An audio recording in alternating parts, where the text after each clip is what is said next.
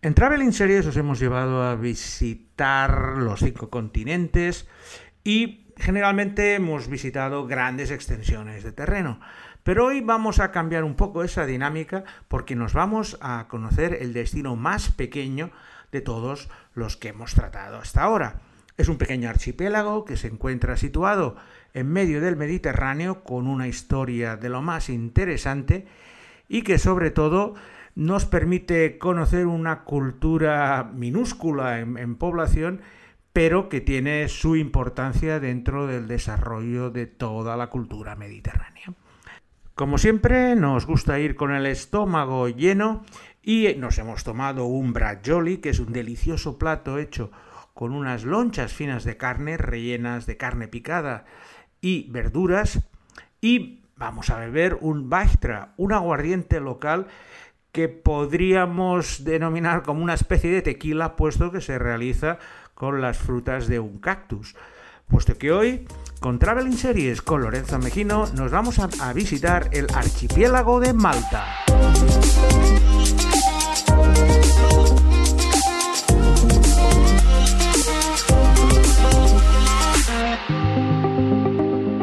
Malta es un pequeño archipiélago situado en medio del mar Mediterráneo, más o menos a mitad de camino entre Italia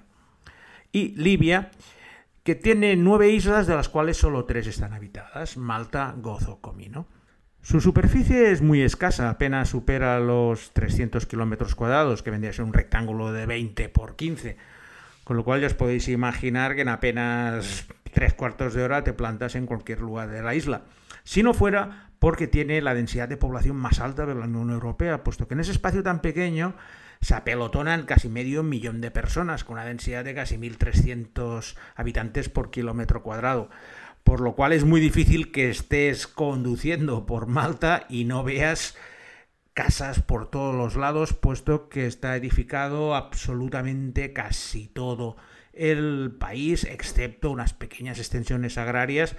que están más en plan de protección medioambiental que como explotaciones propiamente dichas. Esa situación estratégica en pleno mar Mediterráneo le ha valido una historia de lo más tumultuosa, puesto que ha sufrido numerosas invasiones, desde los romanos, los musulmanes,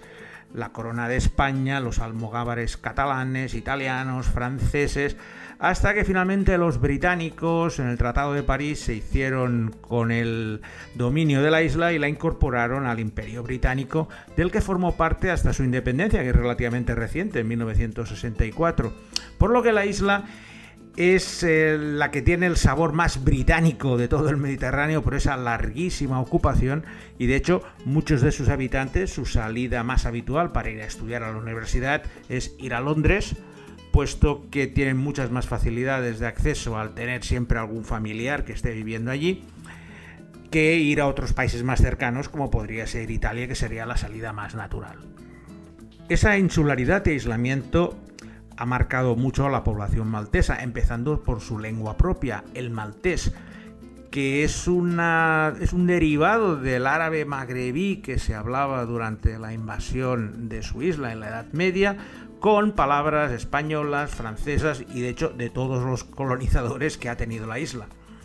Es una lengua oficial de la Unión Europea, es la más pequeña, por lo cual muchos de los malteses encuentran trabajo rápidamente como traductores en Bruselas debido a la necesidad de traducir del maltés a todo el resto de idiomas de la Unión Europea, que teniendo en cuenta que apenas lo hablan unas 400.000 personas, no deja de ser una curiosidad bastante interesante del archipiélago maltés. Cualquier viaje por Malta tiene que empezar por su capital, La Valeta, una ciudad preciosa que conserva la arquitectura de los caballeros de la Orden de Malta, que fueron la que la diseñaron en la Edad Media como un fortín para defenderse de los asedios de turcos, italianos y cualquier persona que quisiera atacar la isla, y que te proporciona un viaje al pasado, puesto que te dedicas a pasear por esas callejuelas estrechas, con, donde apenas se ve la luz porque han construido mucho en altura y de hecho la luz en muchos de estos lugares, de estos callejones, solo se puede ver dos o tres horas al día. Pero mm, es una superficie bastante grande, debe ser como 20 manzanas por 20 que ocupan el centro antiguo de la Valeta que desciende hacia el puerto y paseando por esas callejuelas, siempre y cuando puedas obviar las tiendas turísticas que cada vez están más eh, presentes en todos los centros históricos, es una magnífica experiencia. Es un, es un centro histórico que ha sido catalogado como Patrimonio Mundial de la UNESCO y que nos permite presentaros la primera serie de nuestra selección de hoy, que es una serie maltesa y que recibe el nombre de una de las calles más populares de este centro histórico de La Valeta. Os estoy hablando de Strada Stretta.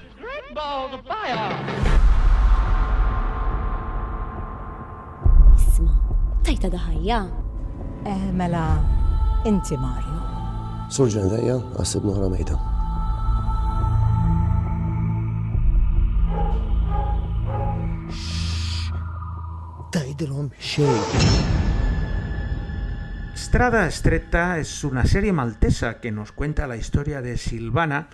una joven empresaria que el año 2015 intenta reformar un viejo bar en la Estrada Stretta, una calle angosta de Valeta que había sido conocida por ser el principal lugar donde se encontraban los burdeles a los que acudían los marineros y los militares, que siempre han sido los principales visitantes de la Valeta hasta hace pocas décadas. Durante esas renovaciones encuentra un diario personal que perteneció a una mujer, Lidia, en 1957, que nos va a transportar como espectadores a esa época, en 1957, cuando Malta todavía estaba bajo la dominación británica, y que toma la decisión de abandonar su pudiente familia y su madre controladora para buscar una mejor vida con su amante, dejando la vida de lujo detrás por la libertad que está soñando. La verdad es que las cosas no le salen muy bien y se encuentra abandonada en la baleta, donde se hace amiga de Lily, una joven camarera que trabaja y vive en esa calle y que le da cobijo a cambio de que le enseñe a leer y escribir. De esta forma vemos esa calle estrecha en su gloria cuando la prostitución y los asesinatos estaban asociados generalmente con esa calle tan angosta y que era un gran contraste con los valores conservadores de la época. A través de personajes ficticios y eh, reales conocemos esta especie de cuéntame a la maltesa, que sería la mejor descripción, que nos describe a la perfección, y valga la redundancia, la vida hace más de medio siglo de la pequeña comunidad maltesa que vivía en esa calle de la calle estrecha y que se buscaba la vida como podía. La serie la podéis encontrar por YouTube con algunos capítulos subtitulados en inglés y tuvo unas audiencias brutales en Malta, casi el 60% de la población la conectaba, porque les traía muchos recuerdos de su pasado reciente, o si no el de sus padres y las historias que les habían explicado, y son de esas cosas que llegan al corazón de muchas personas. La economía maltesa se basa en dos sectores principales, el turismo y la producción de series y películas. Primero os voy a hablar del turismo puesto que os querría explicar alguno de los malentendidos que mucha de la gente que habéis ido a Malta, entre ellos me podéis contar a mí, os lleváis, puesto que en muchos folletos os presentan a Malta como un lugar paradisíaco lleno de playas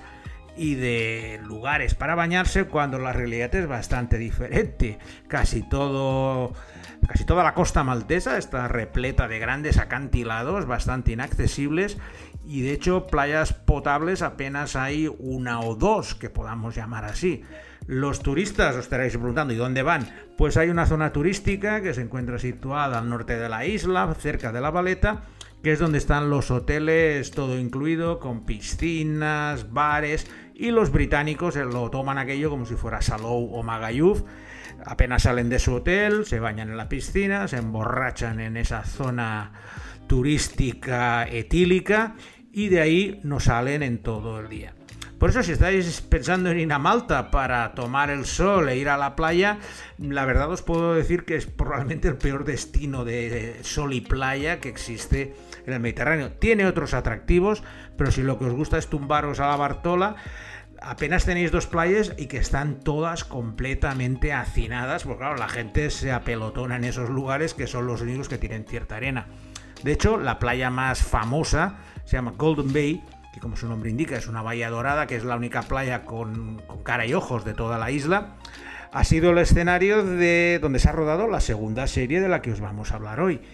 que se trata de una serie donde interviene un actor español, Antonio Banderas, puesto que es Genius Picasso. He's a complete degenerate. You did this. No, you did.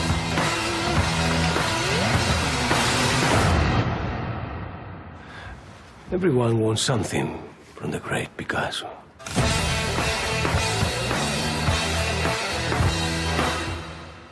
Genius es una serie antológica del National Geographic que dedica cada temporada a un genio de la historia de la humanidad, narrando con pelos y señales toda su trayectoria profesional y sobre todo personal.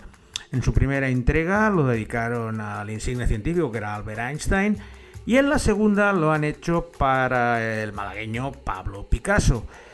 que está interpretado por Antonio Banderas. La serie se rodó por en Málaga y incluso en Barcelona y en otros lugares, pero gran parte de ella se rodó en Malta, precisamente en esta playa de Golden Boy, donde querían emular las playas del sur de Marsella, que están bastante más llenas en la actualidad que los tiempos en que Picasso iba por las mismas y que sirve como el marco para narrar estas historias francesas de Picasso con sus amantes y su desarrollo de la parte artística con sus diferentes etapas. Genius Picasso es una miniserie biográfica muy canónica, no, no intenta explicar nada que no sepamos, se entretiene mostrándonos las diferentes etapas artísticas de Pablo Picasso, su etapa azul, su evolución hacia el cubismo y lo adereza con su complicada vida personal, con sus amantes, sus hijos, lo que no deja de ser un relato bastante funcionarial. A mí la verdad es que no me entusiasmó. El de Einstein tampoco es que estuviera mucho mejor, pero bueno, viniendo de National Geographic intentan hacer una especie de ficciones eh, para salir del marasmo de los documentales en que se encuentran. Y en este caso, pues bueno, es una serie digna, pero tampoco es como para tirar cohetes. En estos instantes me imagino a muchos de vosotros preguntándoos, bueno, y si no puedo ir a la playa, ¿qué puedo hacer en Malta? Pues bueno, ahora te voy a dar las buenas noticias, porque la verdad es que históricamente, aparte de lo que os he comentado del centro de la Valeta, tenemos la ciudad de Medina, que se encuentra en el centro mismo, que también tiene una ciudadela preciosa, donde se rodaron bastantes escenas de Juego de Tronos. No os voy a hablar hoy de Juego de Tronos porque en cada capítulo podríamos estar hablando de Juego de Tronos, puesto que se ha rodado a lo largo y ancho de este mundo. Pero muchas de las escenas de la primera temporada se rodaron en Malta, en diferentes escenarios, tanto en La Valeta como en Medina, como incluso en algunos de los acantilados, por lo que os digo como referencia si estáis deseando viajar para conocer todos los escenarios de Juego de Tronos. Me voy a limitar ahora a explicaros otra curiosidad de la historia maltesa, que es uno de los monumentos más curiosos que he visto, que es el hipogeo de Halsaflieni, que es una enorme estructura subterránea excavada casi 2500 años antes de Cristo, utilizando unos sistemas para levantar enormes bloques y que son unas catacumbas subterráneas gigantescas que principalmente eran un santuario en sus orígenes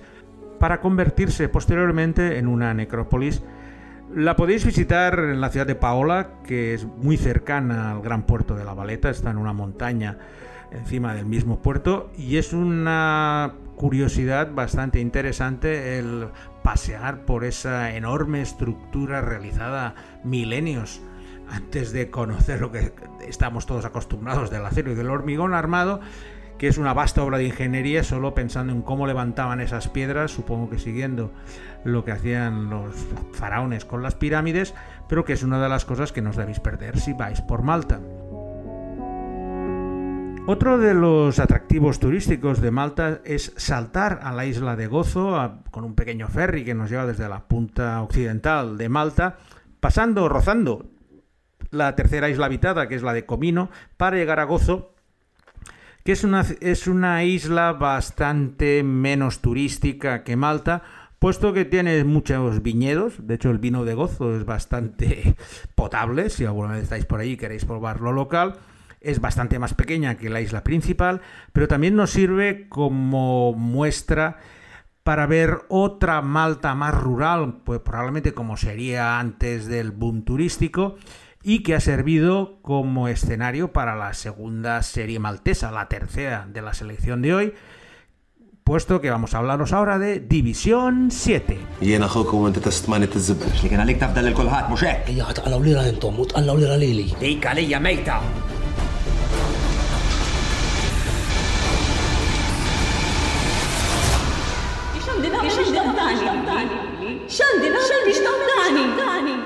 División 7 es una serie costumbrista que nos cuenta numerosas historias humanas de diferentes grupos de personas de tres generaciones que viven a ambos lados de la ley y que se entrecruzan tanto en la pequeña isla de Malta como en la de Gozo.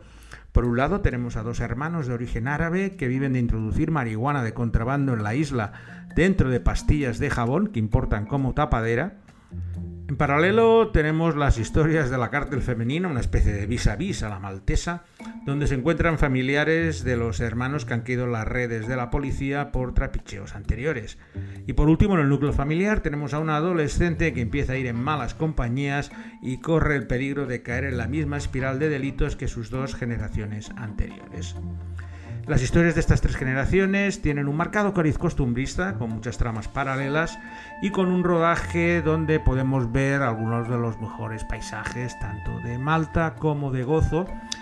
y que podéis encontrar en YouTube siempre y cuando dominéis el maltés, que ya os aviso que es una de estas lenguas que no se entiende absolutamente ni jota, pero que tiene una musicalidad bastante divertida, por lo cual por ver uno o dos minutos o los cortes que el amigo Alberto Laya os ha ido poniendo de las dos series maltesas, ya os podéis hacer una idea de cómo es ese idioma. Ya os he comentado previamente que uno de los grandes motores económicos de la isla de Malta son los rodajes de series y sobre todo de películas. Las grandes superproducciones de Hollywood, como Piratas del Caribe, están encantadas con rodar en Malta, puesto que han construido en unos estudios a las afueras de la Valeta dos enormes tanques de agua que sirven para recrear todos los barcos de piratas y batallas marítimas y que son ideales para el rodaje y las condiciones que exigen las grandes superproducciones de Hollywood. Cada año se ruedan 5 o 6 películas de altísimo presupuesto en la baleta, lo que permite que los técnicos malteses hayan adquirido un nivel de calidad muy elevado, puesto que a fuerza de trabajar con gente tan exigente como los eh, magnates de Hollywood, han tenido que subir su nivel. Otra cosa es que esto lo puedan utilizar en sus propias producciones, pues claro, con una, con una población de apenas medio millón de habitantes, los presupuestos de sus series, como estas dos que os hemos presentado, son minúsculas. Pero en cambio estos estudios han servido también de lugar de rodaje de la última serie que os vamos a hablar hoy, puesto que si tienes que rodar una serie de submarinos, los tanques de agua de la baleta e incluso las costas exteriores te dan unos escenarios maravillosos, como han utilizado en la última serie que os vamos a hablar hoy, que se trata de Das Boot, el submarino. You really think she'd be willing to die for us? For me, she's my little soldier. Schrammgeräusche. Das Boot es el remake de una magnífica película de Wolfgang Petersen de los años 80 que luego convirtió en miniserie. De hecho, él rodó la miniserie y la comprimió para hacer una película, pero la miniserie era realmente excepcional. Ahora, pues casi 30 años después, en esta fiebre de retomar todo, los alemanes han decidido hacer un remake de la misma, pero empezando la historia donde acababa la película. Por ello, en plena guerra mundial, en 1943, llega al puerto francés de La Rochelle una joven secretaria, Simone Strasser, para incorporarse como traductora de francés-alemán para el alto mando del Tercer Reich en la base naval de submarinos que tiene en esa ciudad donde está destinado su hermano Frank. Apenas se encuentran, su hermano es incorporado de urgencia a la, a la tripulación de un submarino recién estrenado, el U-612, para cubrir una baja inesperada. Las historias se bifurcan y rápidamente tenemos una trama del hermano en el submarino y la trama de su hermana que se ve implicada con la resistencia francesa y británica, donde incluso veréis una actriz como Lizzie Kaplan de Master of Sex pululando por la campiña francesa. A ver, el remake no es ninguna maravilla, puesto que lo que era la historia inicial del submarino para introducir personajes femeninos han tenido que introducir esta trama de la resistencia, porque claro, lógicamente no podían haber mujeres en los submarinos de la Segunda Guerra Mundial, pero con eso ha perdido gran parte de su esencia, puesto que la trama de la resistencia es muy floja y no hay por dónde cogerla, pero en cambio la claustrofobia del submarino la tiene muy bien recogida con esas escenas que os podéis imaginar de inmersión, inmersión, que baja a toda leche para que no les cajan las corgas de profundidad, y en la baleta han podido recrear a la perfección esas inmersiones y todas las escenas acuáticas rodando incluso con réplicas de los submarinos en los exteriores para tener unos paisajes con esos acantilados al fondo que definen a la perfección lo que es Dashbot a pesar de que su calidad no hubiera sido tan alto como deseáramos. Y hoy vamos a dar por acabado este viaje por el archipiélago maltés, dando las gracias a Alberto Laya que ha podido practicar un nuevo idioma en su currículum lingüístico y como siempre despedirme hasta la semana que viene con otra edición de Traveling Series con Lorenzo Mejino.